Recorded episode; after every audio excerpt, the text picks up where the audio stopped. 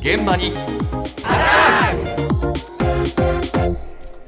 朝の担当は竹内島さんですおはようございます。おはようございます。粗大ごみのリサイクルの取り組みが各地で広がっているんです。はいまずは品川区の取り組みについてなんですが、品川区役所清掃事務所長品川よし義輝さんのお話です。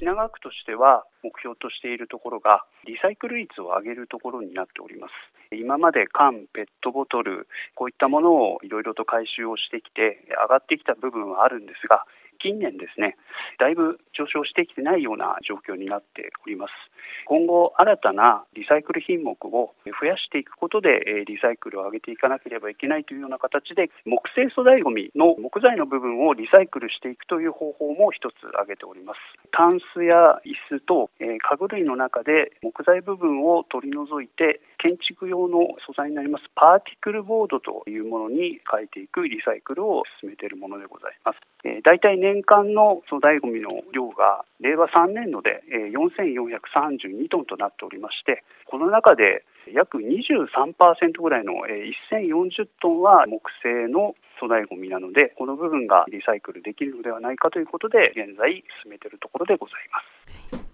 木製のものをすリサイクルしようということね。そうです。はあはあ。そしてあのパーティクルボードという言葉が出てきましたが、ええ。小さな木材に圧力をかけてええ。接着剤を使って板にしたものです。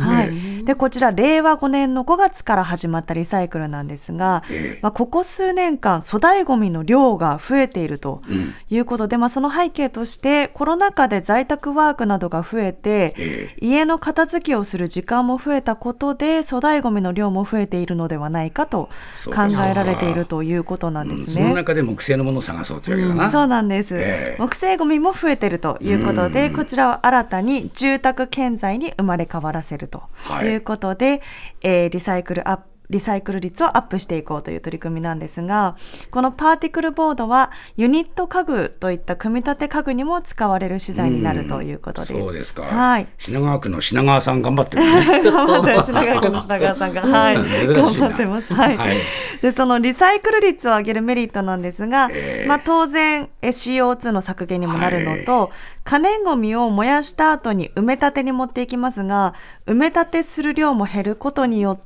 うん。東京の埋め立て場所の延命化も図ることができるということで、区として積極的に進めていきたいということです。はい。とここまでは品川区の粗大ごみを住宅建材にリサイクルする取り組みについてでしたが、え少しユニークな取り組みが愛知県の方でも行われていました。粗大ごみの販売を行っている豊田市のリユース工房赤坂陽子さんのお話です粗大ごみ再生施設のリユース工房です。粗大ごみとして出されたものをこちらできれいに修繕して出してまして、最低価格というのを表示してます。で、毎月こちらでは50点の家具を出してるんですね。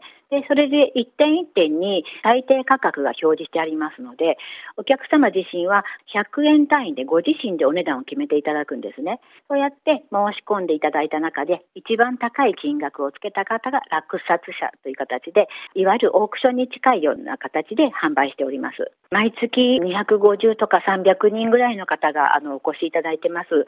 入札件数はだいたい平均130件ほどの毎月申し込みがあります。で、毎月50点品物出してますので、多いものではもう十何件というふうに申し込みがある場合もあります。次の4月で丸10年を迎えることになるんですけども、約1400万円ほどの売り上げがあったと、あの市役所の方から聞いております。おーもう10年の取り組みなの、そうなんです。長いですよね、ええ。そしてこちらあの粗大ごみとして出されたものを修繕してええ。入札方式で販売するという形ながんですが。限あの期限なの？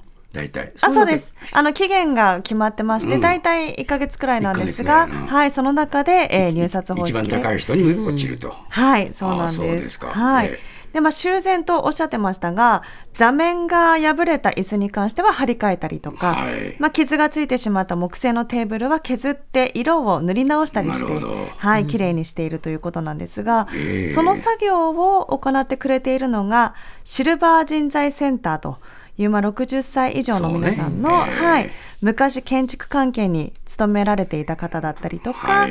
木工が趣味だという方々が修繕してくださっているということです。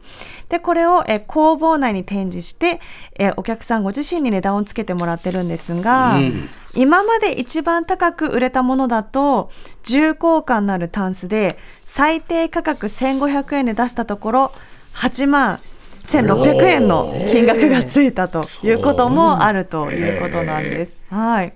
で、この取り組みを始めて、およそ10年の間に1400万円の売り上げとこ。れは市の収入になるわけね。そうですえで、こちら、あの、リサイクルやゴミ収集にかかる費用などに当てられると。そうかそうかはい、いうことで、うまく循環しているということなんです。また、ゴミもおよそ80トンの削減につながっていると。え大きいな。はい、ええいうことです。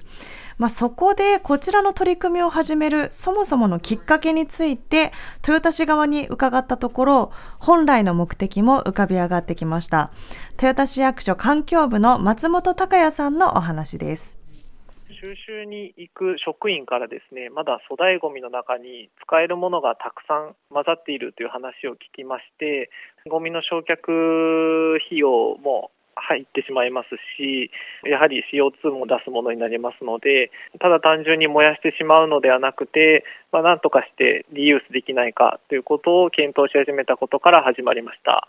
あの実際に物を買わなかったとしても見ていただいてその触れていただくっていうことで普段生活でまだまだ使えるっていうことがあるんじゃないかっていうところを気づいていただければとは思いますね。実際にリユース工房でリユースするっていうことも大事なんですがその前のゴミの元を作らないリデュースっていうところにも目を向けていただきたいものになります。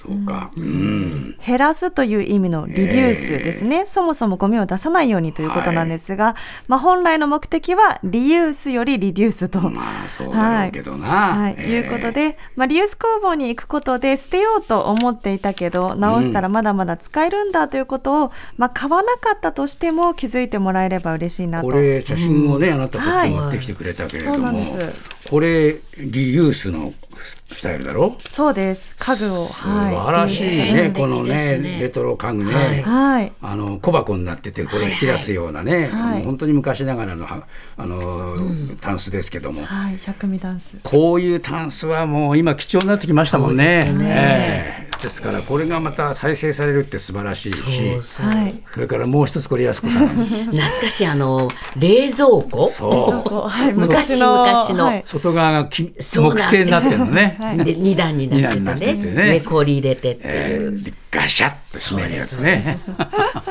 ああ懐かしいね。だからこういうものが本当にまた再生されるってことは大変いいですよね。いいと思いますね。もっとスポットライト。誰一人取り残さない社会をキーワードに。ゲストをお招きしながら勉強するやつ。みんなで考えてゆこう。スポットライト。毎週日曜夜11時配信スタート。